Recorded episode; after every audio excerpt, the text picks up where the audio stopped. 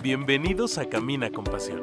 Soy Edson Romero, host de este podcast, donde el ordinario se convierte en extraordinario. No esperes más para hacer de este lugar un mundo mejor. Comenzamos.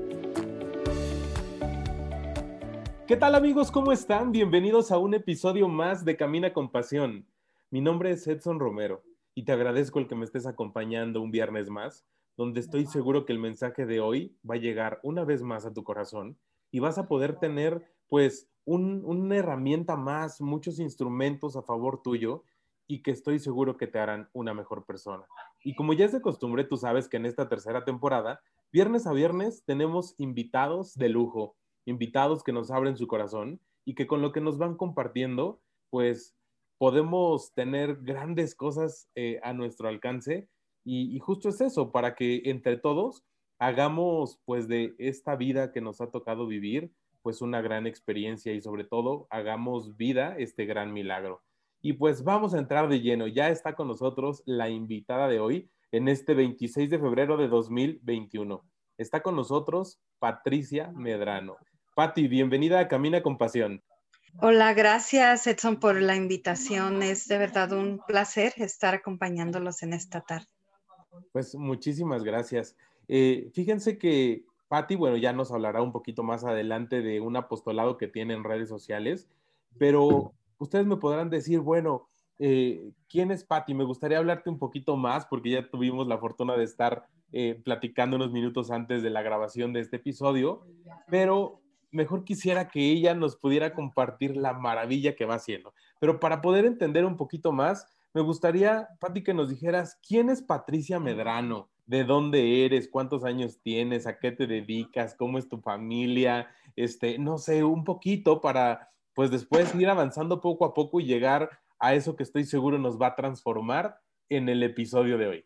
Bueno, pues quién es Patti Medrano Vázquez, antes conocida como Patricia Vázquez, pero ahora pues soy Patricia Medrano porque soy casada, eh, tengo apenas un año de casada eh, con mi esposo Jaime Medrano y pues tengo 34 años y tengo, pues, ¿quién soy? Pues soy nacida en Dallas, Texas, pero soy de familia mexicana, somos ah, familia de Guanajuato y tengo una vida muy interesante porque mi vida antes de la pandemia era mitad México, mitad Estados Unidos.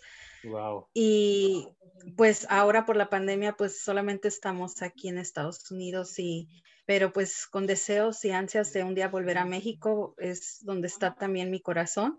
Y, y pues, ¿quién soy? Pues eh, soy una hija de Jesucristo que se dedica a la evangelización, no solamente a, en, en, en, la evangelización de, la evangelización de llevar almas a Cristo, sino también en la evangelización de abrir y convertir corazones para la vida, porque tengo un llamado que Dios me hizo hace 11 años de la defensa de la vida y, y pues esa es quien soy yo, una defensora amante de la vida, de Jesús, de la familia, y de todos los valores eh, que hacen tanta falta hoy en nuestra sociedad. Entonces, esa soy yo, pero no todo el tiempo fue así.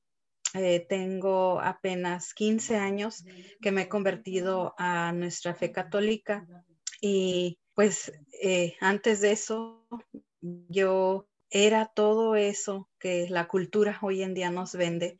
era un producto de escuelas públicas, de una falta de fe, de, de la falta de Dios en la familia.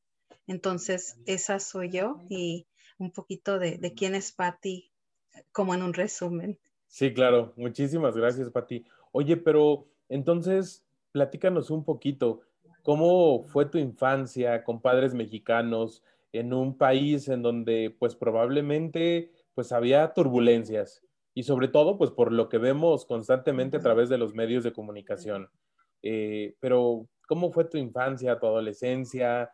No sé hasta qué momento pues tienes ese encuentro personal con Dios y que podrías decir es momento de caminar con mucha pasión. Pues sí, mi, mi, infancia, pues se podría decir que fue una infancia muy feliz.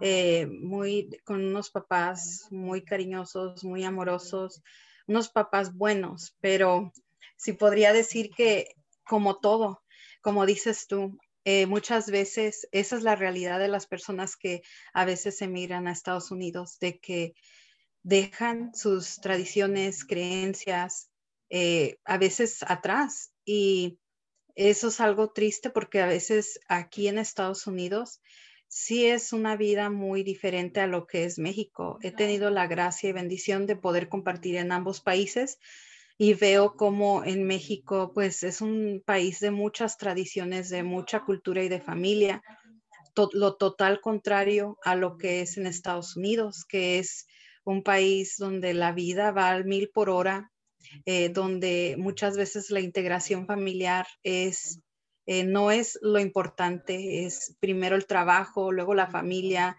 y Dios no se diga, es algo que no es parte de muchas veces en, la, en las familias. Entonces, vengo de una familia donde, pues, aparte donde teníamos todo lo material, lo que sí nunca hubo, pues era Dios. Entonces, eso fue como iba, cómo se fue marcando mi niñez, donde pues yo no recuerdo, no tengo recuerdos de una Patti yendo a misa con su mamá, su papá, como otras familias.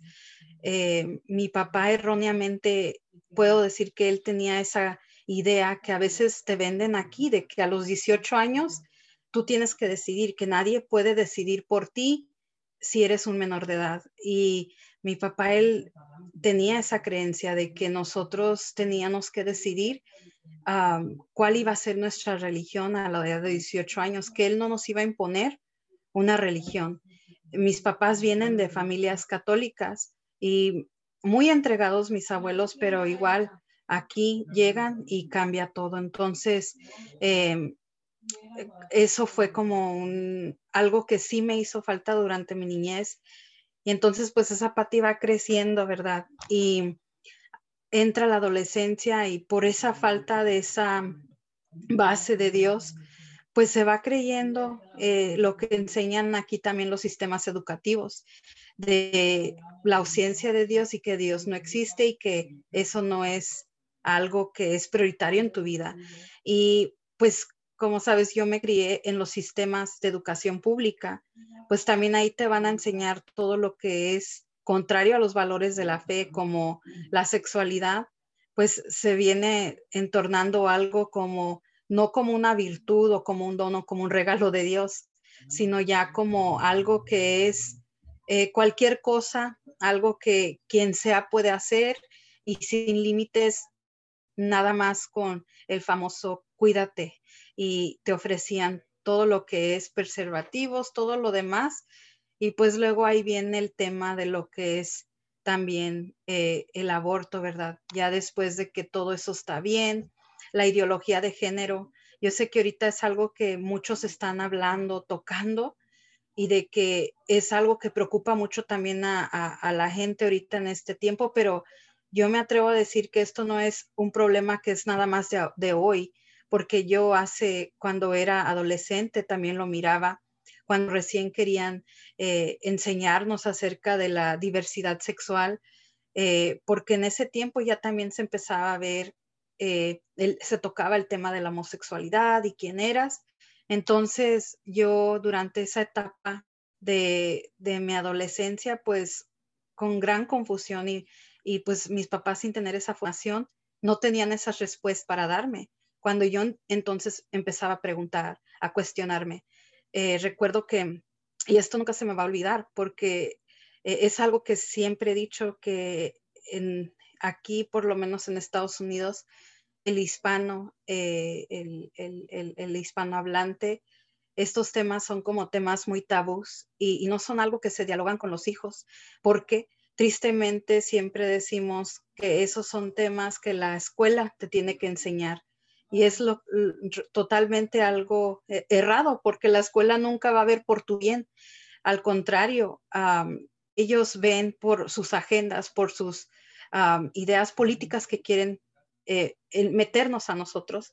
Y pues yo miraba que pues empezaba esa etapa mía donde yo me empezaba a cuestionar qué, qué onda con mi sexualidad, con lo que yo creía, con lo que miraba a veces en las noticias. Y yo recuerdo que era en la etapa donde querían aquí en Estados Unidos legalizar eh, las uniones entre personas del mismo sexo. Yo recuerdo que yo llegué a pensar que eso era normal, porque también dentro del círculo de amigos de mi mamá y mi papá, pues habían personas que eran transgénero, que eran gay, y pues yo pensaba que era algo normal. Y incluso porque ellos tenían amigos que, pues uno de niños sabe que son hombres, pero ellos nos decían que eran mujeres y mis papás hacían que nosotros les contestáramos como si fueran mujeres. Entonces, te has de imaginar la confusión que se fue creando en mí. Y entonces cuando yo miraba que marchas para legalizar eh, las uniones entre personas del mismo sexo, yo llegaba y le decía a mi mamá, pero mamá, ¿por qué no los dejan? Tenían, tienen que, porque también aman y, y cosas así. Entonces, yo me fui por el lado más emocional y sin ver realmente por qué Dios en su plan eh, no es eh, lo correcto, ¿verdad? ¿Por qué Dios creó el matrimonio como lo creó? Ahora ya lo sé, pero en aquel tiempo no lo sabía. Entonces, cuando voy creciendo más, voy creciendo eh, ya en mi juventud, pues ya te, has de imaginar. Era yo el producto de, haz de cuenta, una bomba eh, como, una, como si fuera ahí un tanquecito donde ideologías se le iban derramando y a la edad como de 16, 17, 18 años, pues yo exploté. ¿Y, y cómo exploté?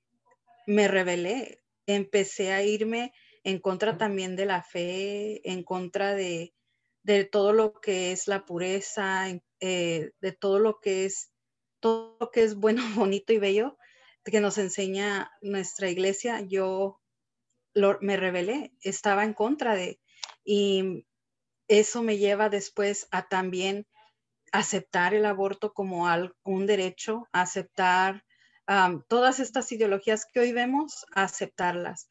También después, pues por mi, por mi adolescencia, en medio de eso también hubo algo que me marcó mucho y eso fue una infidelidad que hubo en, mi familia eh, por parte de mi papá. Y eso, pues, ya te has de imaginar, me mete en mí lo que hoy escuchamos comúnmente como la ideología feminista, donde yo también me rebelo contra el hombre hasta el punto de odiarlo y, y no creer nunca en un matrimonio. Y también decir que eso no es, que eso no puede ser posible, que meterme todas estas ideas, pero creo yo hoy en día, porque eh, muchas personas al principio cuando ya Dios tocó mi corazón a la edad y gracias a Dios que fue temprano, porque eh, pues se puede decir que durante esa adolescencia, lo que eran de los 13 a los 17 años fue mi peor momento de mi vida, porque viviendo esa infidelidad que me marcó mucho, que me deprimió, que me mató mis ilusiones, porque ante los ojos de un niño tú ves a tus papás y siempre crees que son lo máximo. Y cuando ves algo así, te trauma.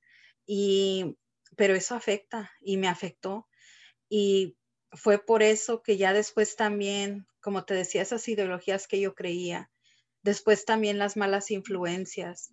Y pues te empiezas a perder en un hoyo, caes en vicios, en el, yo en lo personal, hubo una etapa donde era mucho alcohol, fiestas, también hasta revelarme con mis propios padres.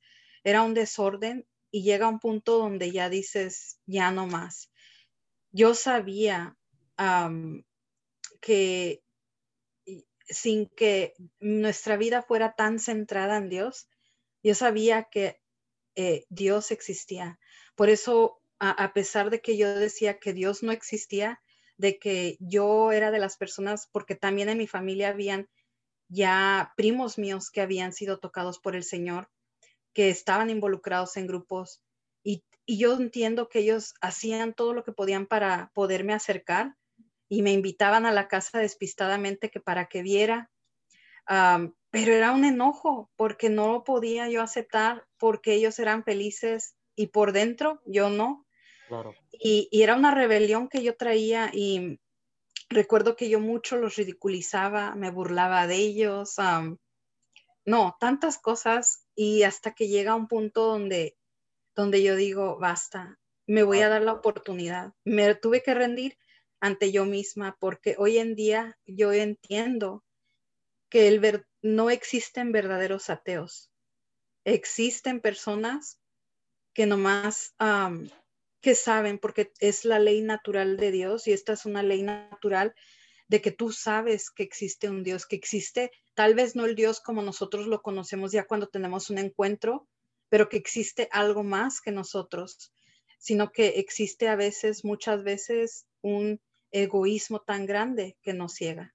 Entonces, Fíjate, Pati, que, que ahorita dices una palabra que yo creo que es muy importante, o sea, te encontraste en medio del desorden y creo que justamente es ahí cuando podemos darnos cuenta de la ausencia del creador de todo. Pero ¿en qué momento o qué acontecimiento o qué fue lo que pasó para que justamente eh, el orden regresara a tu vida y tuvieras ese momento de, de intimidad y de encuentro con Dios y que no sé, a lo mejor podrías haberle gritado, reclamado, no sé, ese momento, pero ¿qué fue lo que te llevó a tomar esa decisión de, de regresar a, a la casa del Padre? Lo que fue es que yo ya estaba, la verdad, cansada. Me cansé de, de llorar y de vivir una vida sin sentido. Eh, te digo, fue una etapa muy difícil para mí porque también en mi vida tocó las tentaciones del suicidio, tocó las tentaciones de, de, de muchas cosas como alejarme de toda mi familia, de perderme, pero te digo, la, la, mano de Dios, hoy, ahora que puedo ver para atrás a mi vida, la mano de Dios siempre estuvo allí. Y gracias a, que Dios, eh, te digo, por ahí estaba en mi familia metido, fue gracias a un retiro de jóvenes que es muy conocido allá en México de adolescentes.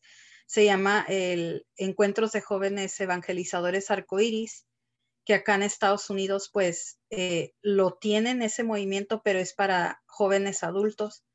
Pues me invitan, como te decía, año tras año me invitaban desde que tenía como 15 años, pero yo decía, no, no, yo no, yo no, yo no, yo te digo, estaba tan cegada que finalmente fue una prima que me dijo, ¿qué tienes que perder?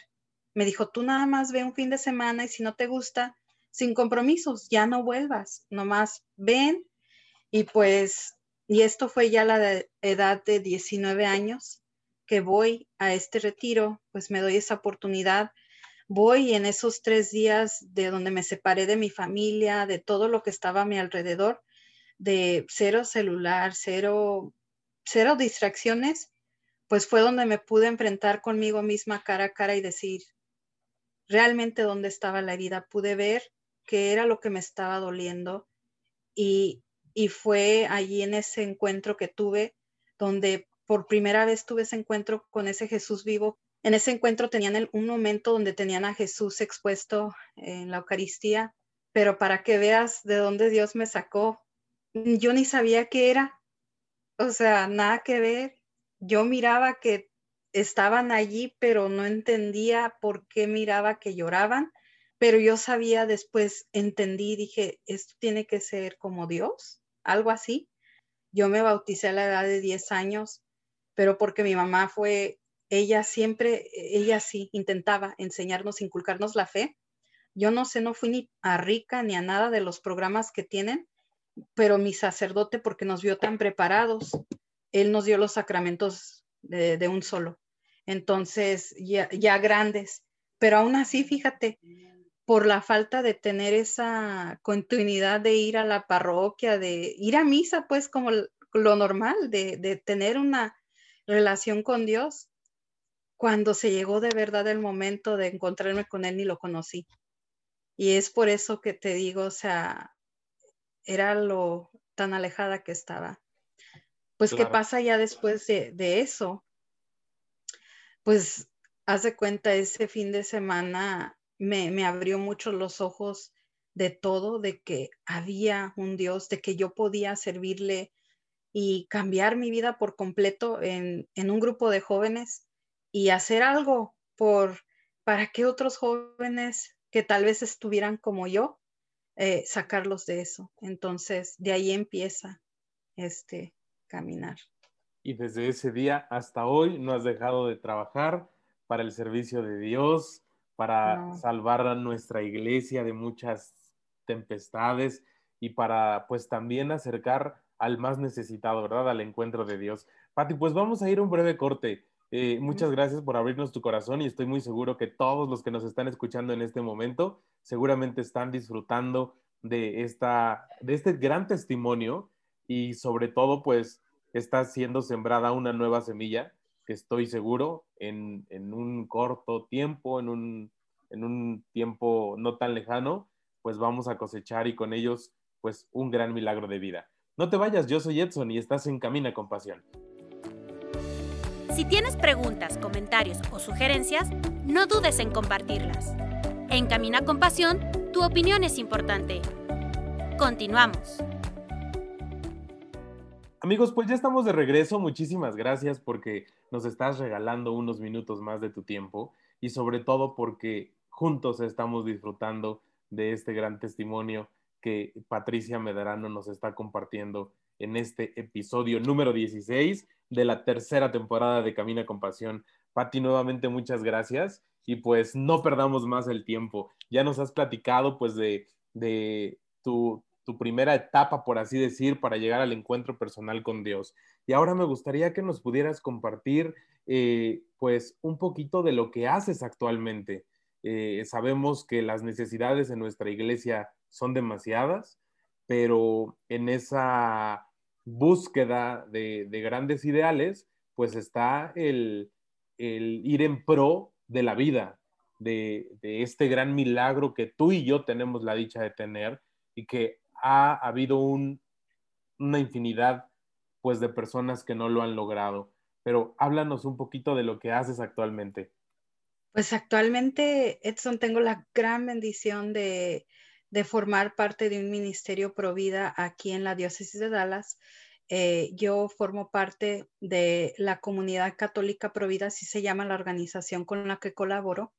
Y pues en ese equipo, pues me dedico a, a la educación de compartir y llevar el mensaje del Evangelio de la vida a escuelas, a congresos, formando eventos, eh, concientizando a toda la gente de habla hispana aquí en el norte de Texas y más allá donde nos inviten para cambiar esta cultura actual que tenemos por una cultura de vida.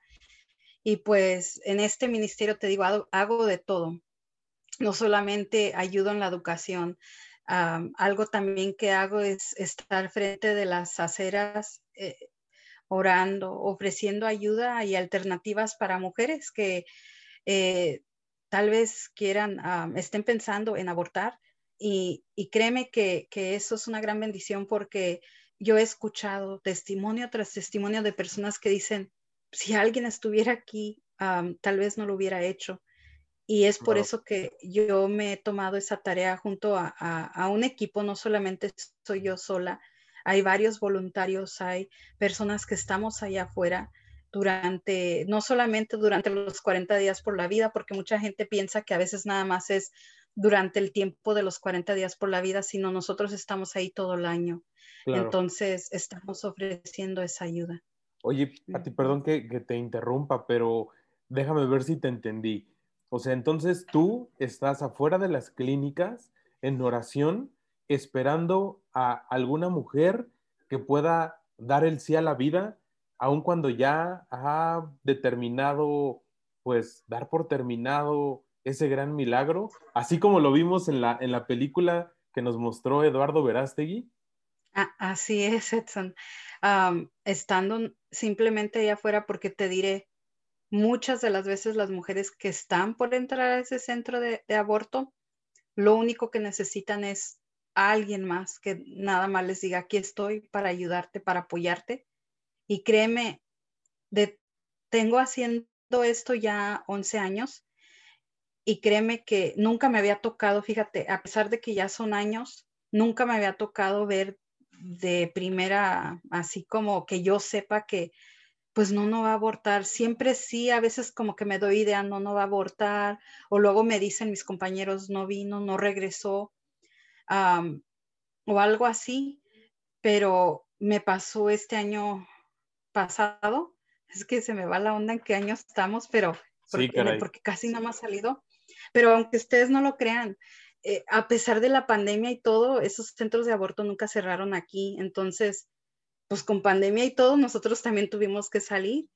Y yo recuerdo que hubo un día donde, un domingo, donde le dije a mi, esposo, vamos a, a, orar. Llegué, empezamos a rezar el rosario, todo bien, padre, bien. No, no iba a haber clientes, ese día estaba cerrado, pero yo sentía, no sé, la necesidad de, de hacer algo. Y fuimos y fíjate, era domingo, estaba cerrado el centro de aborto y una chica nada más pasa se une allí a nosotros, termina llorando.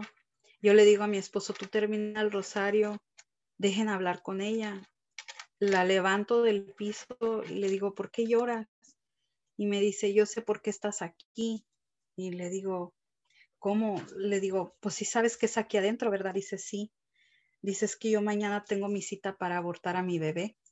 Y dice, yo, yo nada más venía pasando porque iba a agarrar el camión, yo vivo por aquí y le digo a ella, no lo hagas, ¿qué te está, qué te está moviendo para hacerlo? Ya me cuenta su historia, la escucho y para gloria de Dios, ella no decide tener su aborto y hasta hoy en día, esto fue en octubre, ya tiene cuatro meses de embarazo esta chica y, y, es la primera vez, fíjate, en 11 años que me toca ver así como de frente a alguien que de verdad me dice no lo voy a hacer, que se arrepiente en ese momento.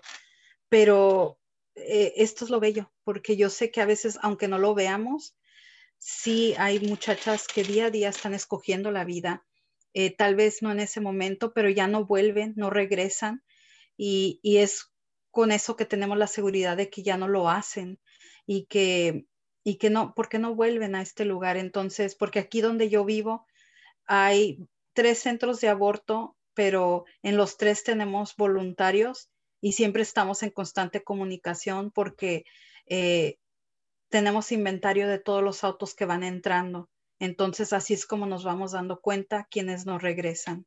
Entonces, esto sí se ve. O sea, ¿cómo es un poquito más la parte de, ese apostolado? Digo, porque por lo menos aquí en esta zona de, de México, yo vivo en el centro, exactamente eh, en Toluca, pues afortunadamente no hay una clínica o, no hay una clínica pública, por así decirlo, o que conozcamos, mejor dicho.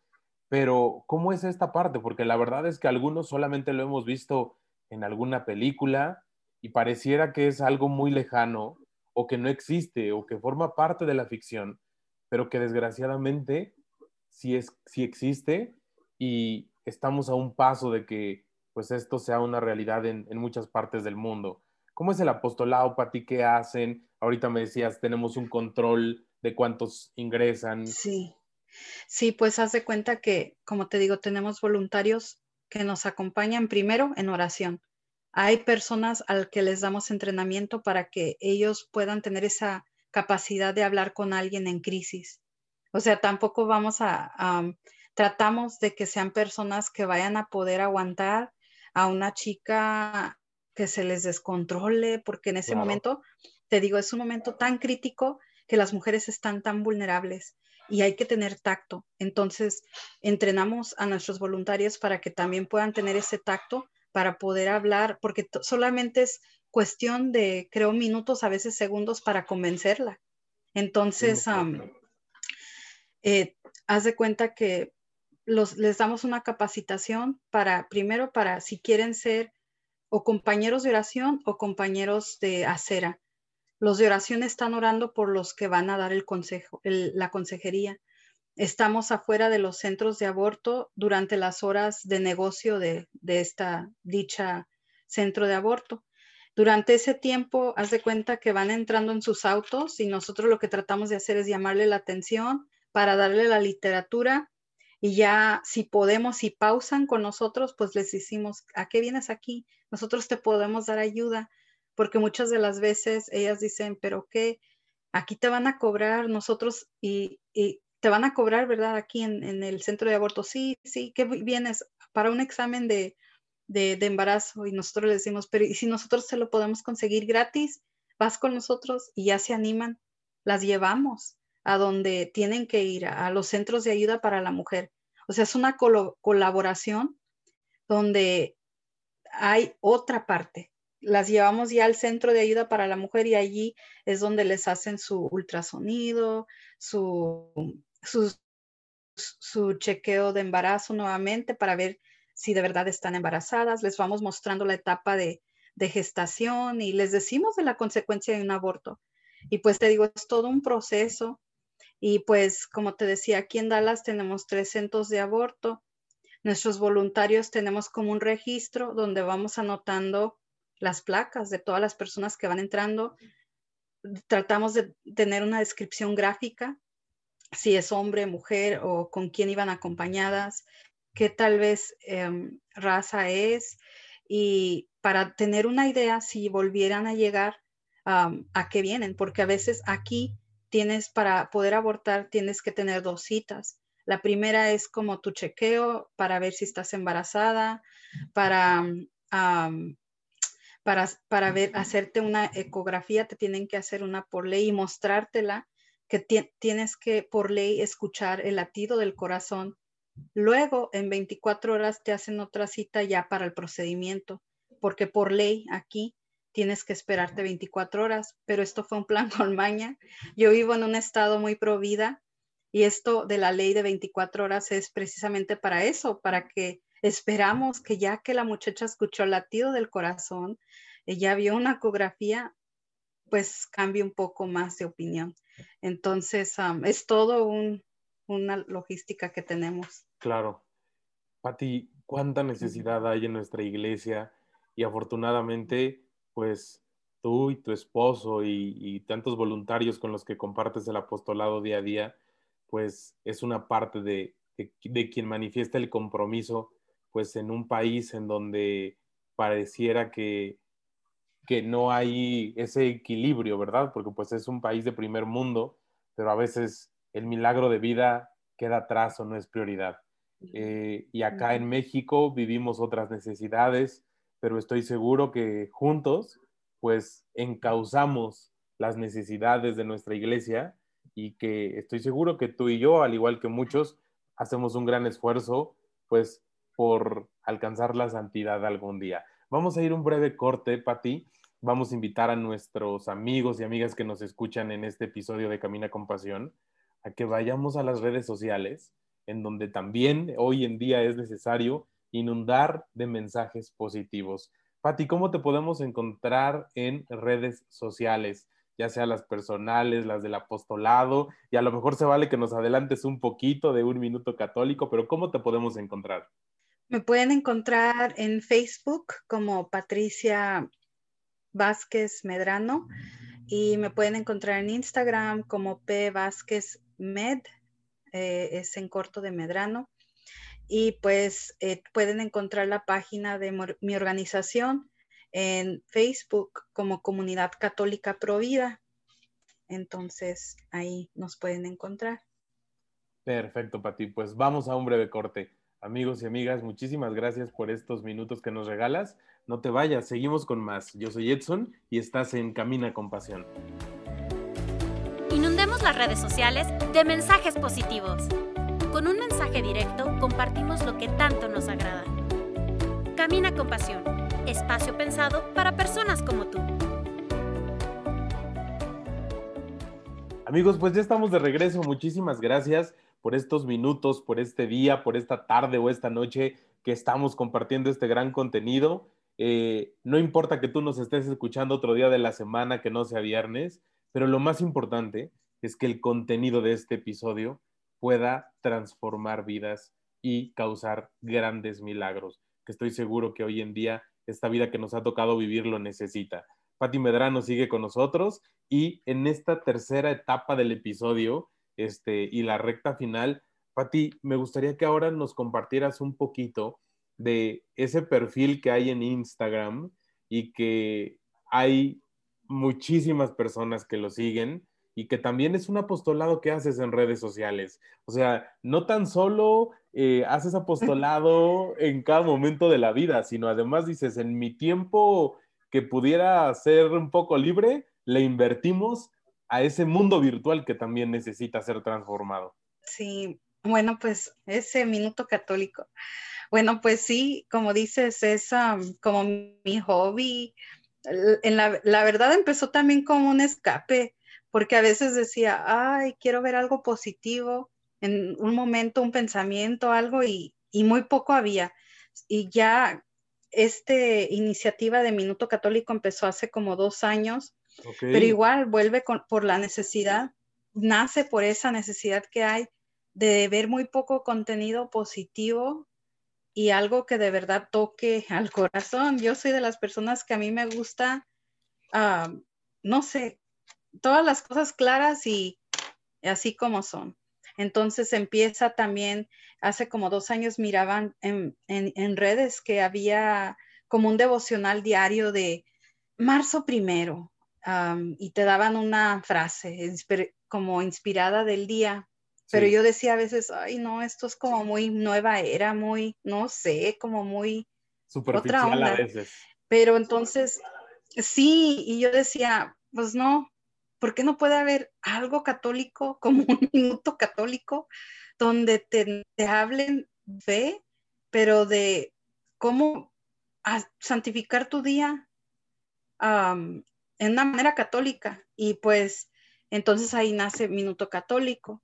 Ya después entonces empiezo a ver que, pues no sé, empezó a crecer la página y fue entonces donde dije, bueno, voy a empezar también a aprovechar a matar dos pájaros de un tiro, la evangelización y hablar de lo que es pro vida, porque muchas personas, bueno, por lo menos en mi caso, yo tengo muchas tías y tengo mucha, mi mamá, y pues son como mamás y tías donde ellas ven una frase y ay, les gusta, ay, que la imagen de la Virgen, que ay, que este y que el otro. Pero cuando les hablas de los temas nuevamente de la vida, de todo esto, como que no saben. Entonces yo dije, hacía de ver más católicos también, que les llama la atención las imágenes. Y dije, voy a, poner también aquí contenido de repente que hable de la vida. Y, y, si son como mis tías y mi mamá, lo van a compartir. Y dije, y les va a llegar a más gente. Y pues sí, entonces eso es Minuto Católico. Claro. En redes sociales. Y con este testimonio, Pati, comprobamos que no necesitamos saber de estrategias de marketing y de redes sociales para que el objetivo se cumpla. Por el contrario, o sea, si el deseo viene desde el corazón y sabemos que es un deseo eh, bueno, que agrada a Dios y que además eh, sirve para muchas personas, pues esto se cumple tienes nada más, nada más, Pati, 47.7 mil seguidores. ¿Cuántas personas que buscan, pues, otros ideales quisieran, verdad? Y no lo logran, pero estoy seguro que la mano de Dios aquí está. Y que evidentemente, pues, tu único propósito es difundir el mensaje, que se haga viral la palabra de Dios. Y tú, pues, has, obtenido, pues, una gran reciprocidad en esta parte del mundo virtual. Y ¿Cómo te distribuyes también en esta parte de el manejar la red social, el mensaje? ¿En qué momento te inspiras para la frase del día? ¿De dónde obtienes la información? ¿O cómo generas el contenido? Bueno, pues eh, te digo, qué bueno que tocas ese punto de que no necesitas saber de marketing y todo eso, porque yo lo único que le voy a, le quisiera decir a alguien que tal vez esté escuchando y tal vez quiera tenga también un deseo de un día, no sé, tanto lanzarse ya sea en redes sociales o en podcast o qué sé yo, en algo para evangelizar, que simplemente lo haga y que sea él o ella misma y que sea real, porque yo siempre he dicho, lo más natural es lo que atrae. Si tú eres como eres, eso es lo que la gente va a querer. Siempre da lo que tú eres, porque lo que tú eres nadie lo puede igualar. Hay muchas páginas, pero igual, así como es tu página, debería de reflejar tu persona, quién eres, porque otra persona como tú no va a haber en el mundo.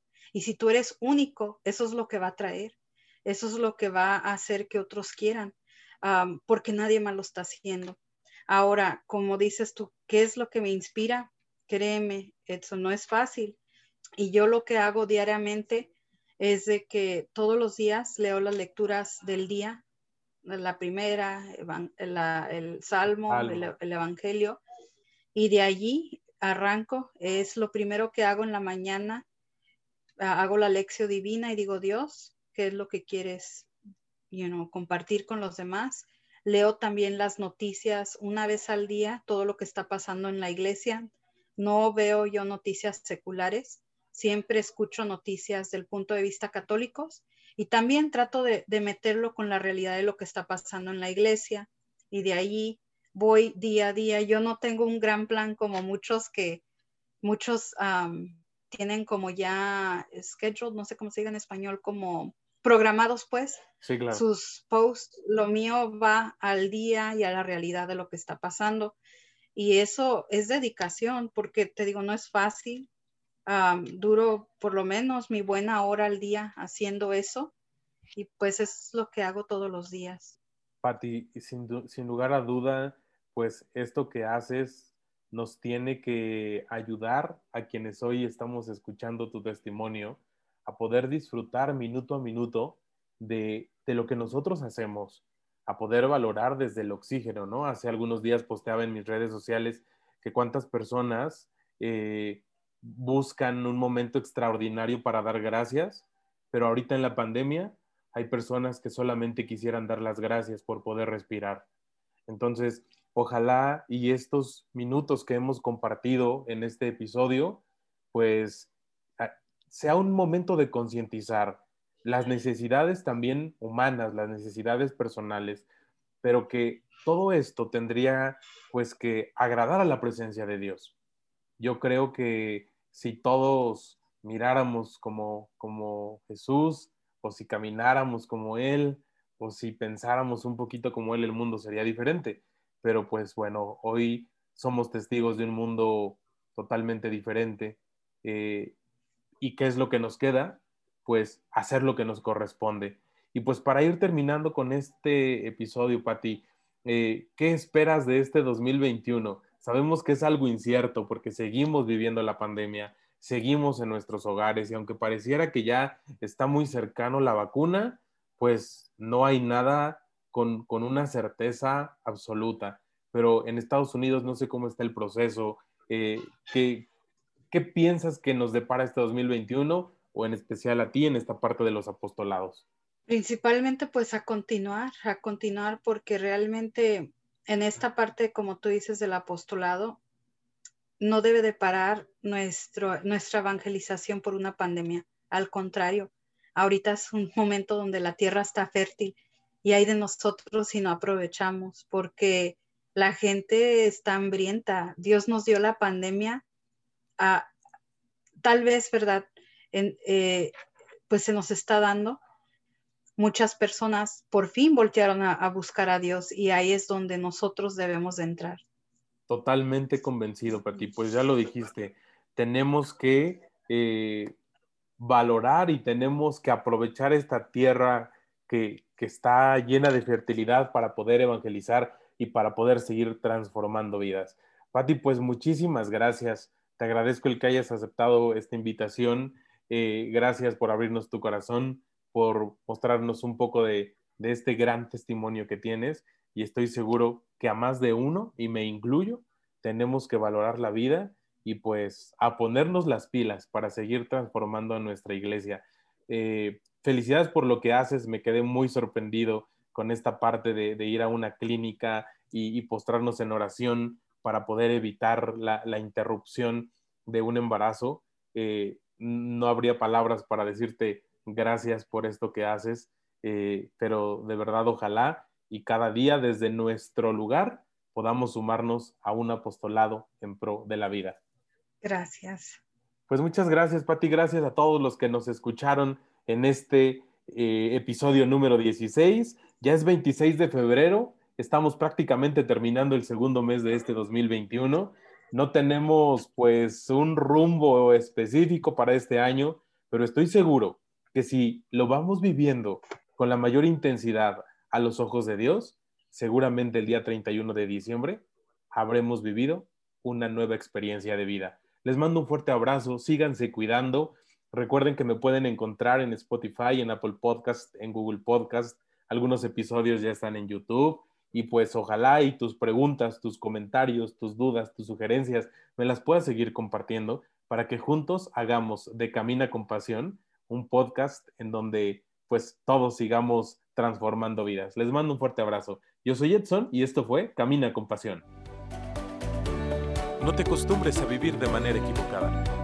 Nos escuchamos en el próximo episodio. Yo soy Edson y juntos caminamos con pasión.